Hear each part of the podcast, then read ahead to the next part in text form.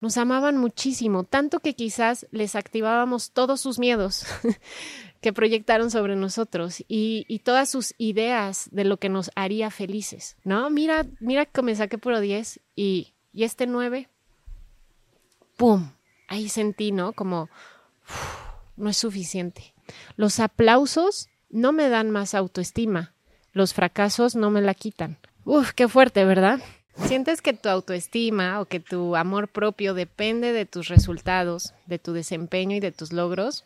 ¿Sientes que tienes que lograr cosas para valer como persona o que te tiene que salir las cosas bien para poder sentirte feliz contigo mismo? A veces podemos sentirnos que somos lo máximo porque todo nos está saliendo bien, pero si nos empieza a salir mal, entonces empezamos a sentir que no valemos como persona. Esto tiene que ver porque tenemos ligada nuestra autoestima con nuestro desempeño. Y en este podcast te quiero platicar cómo podemos separar autoestima de desempeño. Y por cierto, si vas a YouTube, vas a ver que estoy con Coquito.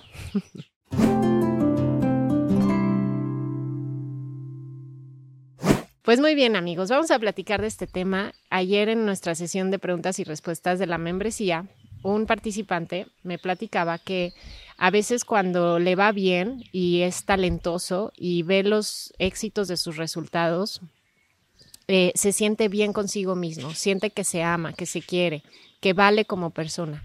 Pero cuando se fija en las cosas que, entre comillas, no están bien, como tener ansiedad o como su aspecto físico, que no, no es que no esté bien, sino que él considera que no le gusta, entonces siente que no vale como persona, porque no es o no hace o no logra lo que en teoría debería de lograr. Y platicábamos cómo cuando era más pequeño, sus papás realmente pues le reforzaban mucho esto, ¿no? Como eh, si eres eh, buen niño, si sacas buenas calificaciones, si te portas bien, te quiero, si no, no te quiero. Obviamente que de ahí traemos este, pues sí, como este patrón o esta situación. Y como siempre te lo recuerdo, no es culpa de nuestros papás. Y quiero en este, el día de hoy, que, que veamos un aspecto muy importante que nos va a ayudar a liberarnos de esta sensación de debo de convertirme en una persona con ciertas características para valer y merecer ser amado por mí y por otros. Y es que mira, te quiero platicar que ayer en la sesión me di cuenta que cuando sus papás le decían, qué mal que, que hiciste eso o qué mal que tuviste ese resultado, ellos estaban enojados, ¿no? Y estaban molestos pero estaban molestos porque no lo amaban, o sea, dejaban de amarlo por no tener el desempeño, o más bien estaban molestos porque no estaban siendo los papás que ellos creían ser, proyectando que si eran buenos papás, entonces iban a tener a un hijo con esas características. Me, me voy un poco, te lo explico de otra forma. Si yo como papá pongo mi autoestima en cómo es mi hijo, en su desempeño, que esto pasa mucho, ¿no? Es como si yo estoy haciendo un buen trabajo como papá y los demás ven que mi hijo saca buenas calificaciones, que se porta bien, que además es deportista, carismático, sociable, seguro, ah, pues van a decir que yo soy lo mismo, ¿no? Como que nuestros hijos son una proyección mini de nosotros. Y entonces, cuando inconscientemente, cuando el, niño o la niña tiene un comportamiento no ideal socialmente, y cuando estamos muy apegados a las reglas sociales, que esto es muy normal y cultural, entonces, em, cuando el desempeño de mi hijo o hija no es el ideal, el socialmente esperado, yo me estreso como papá, yo me preocupo, yo me pongo ansioso. Y entonces desbordo todo ese miedo y preocupación o también quizás porque tengo miedo que si es eso, entonces de grande no le vaya bien o que siga dependiendo de mí de grande o que no le vayan a hacer bullying, o sea, tenemos tantos miedos como papás que los proyectamos todos ahí en el pobre niño niña sin darnos cuenta, sin intención obviamente, y entonces le transmitimos el mensaje de, para yo amarte, tienes que ser de esta forma y tienes que tener un desempeño perfecto. Pero aquí viene otra parte desde la mirada del niño y la niña, que es que de niños pensamos que el amor de nuestros papás depende de si están enojados con nosotros o no. Y esto yo lo descubrí con mi niño. Cuando a veces yo me enojo y le llamo la atención, él su respuesta es es que no me amas Y le digo, no, es que te amo con todo mi corazón, pero tengo que llamarte la atención. Y sí, sí estoy molesta, pero no es que no te ame. Entonces, él recibe el mensaje cuando yo estoy molesta de que no lo amo. Pero aquí, y es lo que quiero que nos liberemos todos en este momento, de que no porque nuestros papás estaban molestos, no porque nuestros papás nos regañaron o nos pidieron cierto desempeño, significa que no nos amaban. Nos amaban muchísimo, tanto que quizás les activábamos todos sus miedos que proyectaron sobre nosotros y, todas sus ideas de lo que nos haría felices. Si mi mamá tenía la idea de que siendo una buena estudiante yo iba a poder salir adelante y ser feliz de grande, que tiene eh, derecho en pensar eso y ciertas cosas que se lo confirman, pues lógicamente si yo sacaba un 9 en medio de puro 10, me regañaba, porque ella tenía muy, muy fuerte esa creencia, ¿no? Que el desempeño académico determina la felicidad en el futuro. Entonces, sí, y eso me pasa, y tengo el recuerdo, ¿eh? Tengo la, la vivencia, y mami, si estás escuchando esto, no hay rencor, no hay remordimiento, no hay culpa, pero tengo el recuerdo, estábamos con el piano del lado derecho, en una casa que vivíamos que tenía una pared de piedra, yo tendría como siete, ocho años, llegué con tal cual con mi boleta de calificaciones bien feliz porque eran puros dieces y sí, tenía un nueve, creo que, incluso creo que me acuerdo que en geografía, porque la verdad sí, los nombres de las ciudades y los países no es mi fuerte. Entonces, eh, creo que tenía un nueve en geografía y en lo demás puro diez. Y entonces me acuerdo yo chiquita viendo su cara, esperando su cara de felicidad de, no, mira, mira que me saqué puro diez y, y este nueve ¡pum! Ahí sentí, ¿no? Como, no es suficiente. No soy suficiente para eh, conquistar su, su agrado, para generar su amor. Entonces, cuando somos niños, tenemos como esta necesidad de generar en nuestros papás emociones de agrado, de felicidad, para tú sentirte bien y amada y vinculada y vinculado con ellos. Entonces, aprendemos ciertas formas, ciertos mecanismos. Y un mecanismo, en mi caso, y, quienes tenemos este tema del desempeño y la autoestima, es pues me vuelvo la mejor, me vuelvo el mejor en lo que hago, saco más mejores calificaciones o me vuelvo el mejor en deporte, en música o lo que sea, y a ver si así logro generarle esa emoción a mi papá o mi mamá por una necesidad de vincularnos con ellos nos vamos convirtiendo en la persona que tendríamos que ser para sentirnos amados. El problema con este mecanismo es que nunca es suficiente, porque por más que te conviertas en esa persona, no te sientes conectada y conectado porque no eres tú misma y tú mismo. Entonces no es suficiente para sentirte vinculado y para sentirte amado. Por más logros, por más desempeño, y esto lo hemos visto en personas súper exitosas, en artistas, ¿no? Que ya llegan a la cima y se sienten más vacíos que nunca. ¿Por qué? Porque llegaron ahí con la intención de conquistar el amor de sus papás desde niños o de los demás. Y resulta que nunca fue suficiente, porque en realidad no se sintieron amados por quien son, sino por sus logros, o por su apariencia, o por sus etiquetas, o por sus títulos. Entonces, uff, qué fuerte, ¿verdad? Pero la buena noticia es que hay una salida. Eh, quiero compartirte algunas frases estoicas. Decía Séneca, el hombre sabio se preocupa por la intención de sus acciones, no por sus resultados. Nuestra acción inicial está bajo nuestro control, pero la fortuna determina su final. Bueno, no sé si la fortuna, querido Seneca, pero, pero tiene mucha razón de que lo que importa es el para qué haces lo que haces, para qué te esfuerzas. Y, aquí quiero eh, darte otra, otra frasecita de igual estoica. Y es que em, en, cuando nos esforzamos por agradar a los demás, Séneca decía, sé tu propio espectador, busca tu propio aplauso. ¿Cómo sería, en lugar de esforzarnos en hacer lo que hacemos para lograr un resultado, esforzarnos porque disfrutamos de hacer eso? Porque yo soy mi propio espectador y para mí hacerlo ya es un logro. O sea, por ejemplo, si yo estoy grabando este podcast ahorita, yo estoy disfrutando este momento. Esto me gusta hacerlo, me apasiona hacerlo. Si le llega a una persona, bien. Si le llega a 10 mil, perfecto. Si le llega a un millón, bien. Si le llega a 10 millones, perfecto. ¿Sabes? Es como, no lo hago para recibir ningún premio ni, ni, ningún ah, reconocimiento. Lo hago porque disfruto hacerlo. E incluso si no lo publicara, créeme que tengo mucho contenido no publicado, que simplemente lo hice porque disfruto hacerlo.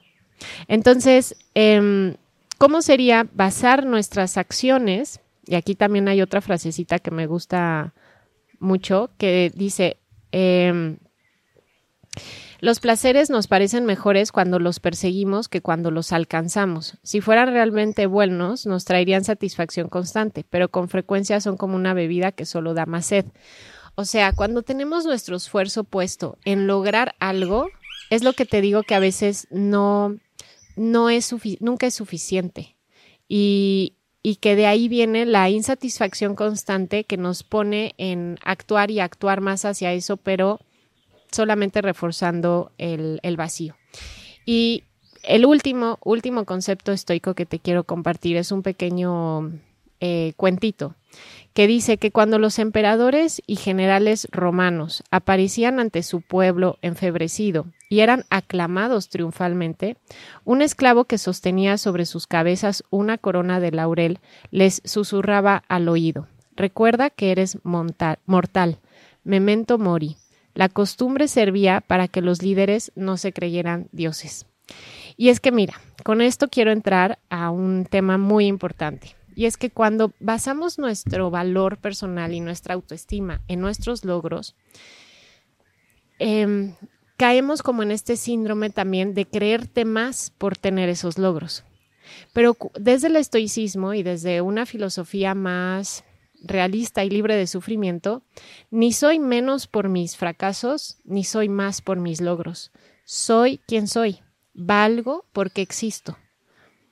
Valgo porque existo. Mi valor está en existir, no en que si fracasé o en que si tuvo éxito.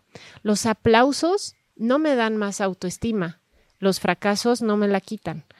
El, el, el verdadero valor está en ser, y en disfrutar de mi existencia. Si además de eso conecto con otros seres humanos, voy a disfrutar de esa conexión, pero no porque me, me aplaudan o me reconozcan mis éxitos y mis logros, sino porque disfruto de la conexión. Entonces, pues bueno, me quise apoyar del estoicismo porque justamente ayer en la sesión de preguntas y respuestas hablábamos también del síndrome, bueno, como de esta idea mesiánica, ¿no? También de yo voy a ser el Mesías y voy a salvar a todo mundo y voy a ser este reconocido. Tiene mucho que ver con esto que estamos platicando porque si, si yo tengo la idea que valgo por mis logros y mi logro más grande sería ayudar a los demás, entonces les comentaba, ¿no? Yo ayudo porque me nace, no porque quiera conseguir el amor de los demás, pero antes sí, antes sí cuando estaba en acción social, ayudaba para lograr conseguir el amor y aprobación de los demás y me quedaba más vacía y tenía ansiedad por comer y tenía depresión y nunca ninguna acción social era suficiente para llenar ese vacío. Cuando entendí y, y de hecho me expuse, por un tiempo me expuse a no ayudar a nadie, yo era la persona que estaba ahí para ayudar a todo mundo, hasta el que no conoce. Me expuse por un tiempo, habrán sido como cuatro meses a seis meses de no ayudar a nadie. Decir que no, no involucrarme en acción social, no involucrarme en proyectos de ayuda, nada. Y ahí fue que empecé a sentir las ganas de ayudar por el disfrute de hacerlo.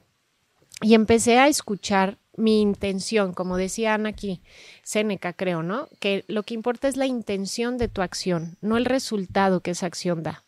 Entonces empecé a sentir mi intención de querer ayudar por el disfrute de ayudar y no por el logro de hacerlo. Entonces hay muchas formas en las que buscamos sentirnos que valemos y que somos dignos de ser amados a través de un logro. Puede ser incluso logros buenos como ayudar a los demás, pueden ser logros profesionales, pueden ser logros estéticos, ¿no? De mira qué viene logrado la estética de mi cuerpo, mira qué viene logrado a mis hijos, mira, mira qué hermosos y bien presentados y bien portados son mis hijos. Entonces, estamos constantemente poniendo nuestro valor como personas en los logros que tanto para nosotros como los demás. Y si liberamos a nuestro niño niña interior de eso que sucedió en nuestra infancia y nos damos cuenta que nuestros papás nos amaban, pero que tenían sus temas, que tenían su propia necesidad de logro para valer como personas y que lo proyectaron sobre nosotros, podemos quizás tener compasión por ellos y decir, wow, tampoco sabían que valían porque existían. Y perdonar, que no me gusta la palabra perdonar, pero sí procesar, sanar esa realidad y liberar a nuestra niña y niño interior de, de la necesidad de hacerlo. Ahora, un poquito más práctico. Sabes que me encanta este ejercicio. Haz una lista de qué cosas hago para sentir que valgo a través de mi desempeño. ¿Cómo me esfuerzo para tener un buen desempeño y sentir que valgo? ¿Y qué haría diferente? Una lista de qué cosas haría si mi valor como persona ya estuviera asegurada si yo ya tuviera la certeza de que me amo por quien soy, ¿cómo me comportaría? ¿Qué cosas haría diferente? ¿Qué no haría? ¿Qué sí haría más? ¿Qué cosas nuevas haría? Y entonces empiezas a comportarte haciendo las cosas que harías si ya te amas por quien eres y dejas de hacer las cosas que te esfuerzas. Y eso significa, y muchas veces quizás puedas tener el pensamiento de, pero no voy a ser mediocre, pero no voy a quedarme en la calle. Mi experiencia es que no, porque vas a empezar las cosas que te apasionan, vas a empezar a hacer las cosas que realmente disfrutas y te apasionan. Y eso incluso se puede convertir en un medio de vida y en un medio donde el otro reconoce lo que haces y gustosamente da un intercambio monetario por eso. Y mi experiencia de vida es esa, que, que empiezas a enfocarte en ser, y disfrutas de quién eres independientemente de tus logros. Y, y al final los logros ahí llegan, el reconocimiento llega, pero ya no, ya no determina mi... Y te lo puedo decir honestamente, o sea, si yo recibo un reconocimiento, no me siento más. O sea, si YouTube nos dice son lo máximo por esto y por lo otro, y digo, el aprendizaje es, mira, las acciones toman frutos, dan frutos. Qué rico este fruto, lo disfruto. Pero no es como, ah, valgo más porque recibí ese reconocimiento o valgo más porque ayudo a muchas personas. Porque no necesito ya eso porque hago, ya, ya hacerlo es disfrutable para mí. Entonces no necesito más reconocimiento que el disfrute de lo que hago claro, se siente muy bien y aparecen las ganas de, o como el ego que le decimos, ¿no? De, ah, sí, mira, qué padre. Pero realmente te puedo decir que internamente no, no me significa la diferencia. Igual que no me significa si alguien nos dice eh, algo negativo, que es muy raro que suceda. Este, entiendo su experiencia y más bien aprendo. De hecho, me, me pongo más atención en eso porque digo, a ver, ¿dónde podemos mejorar? ¿No? ¿Qué pasó ahí? Cuál fue su experiencia y cómo podemos mejorar para que, para que tuviera una experiencia más amable o amorosa o positiva. ¿va? Entonces, nuestro valor como persona no está en nuestros logros. Así lo aprendimos de niños, necesitamos desaprenderlo, empezar a actuar diferente y reconocer que vales porque existes y disfrutar de lo que haces, no por los resultados, sino por la acción misma y por tu intención de hacer esa acción y ahí nos liberamos de toda esa presión y de, la baja autoestima cuando tenemos defectos o cosas que nos salen mal y más bien mirarnos con la mirada de soy un ser humano. Por supuesto que siempre voy a tener cosas que socialmente no son tan bien vistas, pero amando esa parte, amando nuestra sombra, amando las partes de nosotros que que incluso a mí me ha sorprendido, ¿no? Conocer cosas de mí que ay, no sabía que tenía esas reacciones o no sabía que tenía ese impulso, no sabía que enojada podía lastimar tanto, ¿no? Y es como, wow, eso también es parte de mí y amo esa parte de mí. No me gusta, pero es parte de mí, la amo, este, porque me amo a mí completa. No podemos solo amar lo bonito. Es como si dijéramos, y también hay una frase estoica que, que habla de eso, que, fíjate, la voy a buscar ahorita, que, dice de las tristezas. Eh, mira, vivir siempre en la comodidad y pasar sin una pena es ignorar la otra mitad de la naturaleza. Séneca. Vivir siempre en la comodidad y pasar sin una pena es ignorar la otra mitad de la naturaleza. Y es imposible, ¿no? Es imposible avanzar sin una contrafuerza que nos impulse a avanzar. Si yo no viera que enojada puedo ser muy hiriente, no tendría como ese combustible de, ok, ¿cómo trasciendo ese enojo? ¿Qué hago con ese enojo? Ok, hoy me puse a descargar mi enojo, ¿no? Porque lo noté, porque lo descubro, pero porque lo amo es que hago algo al respecto. Si no lo amo y solo lo rechazo, no lo puedo tomar y mejorar. Entonces, ama todas tus partes, ama lo que no te gusta de tu físico, ama lo que no te gusta de tus emociones, de tu mente, de tu realidad eh, actual, de tu familia, ama a tus seres queridos como son. Amar es aceptar, es decir, eso es lo que es, luchar contra ellos solo me va a traer problemas. Y, y entonces, al amar todo eso, si me va bien, si me va mal, si tengo un logro, si tengo un fracaso, es solo aprendizaje. Es solo aprendizaje, autoconocimiento y combustible para seguir avanzando hacia tu intención de disfrutar quién eres y amar lo que haces. Así es que bueno, espero que esto te ayude. Creo que es un tema que podemos profundizar mucho más, pero quise dejar las bases ahorita para, para que empieces con ello.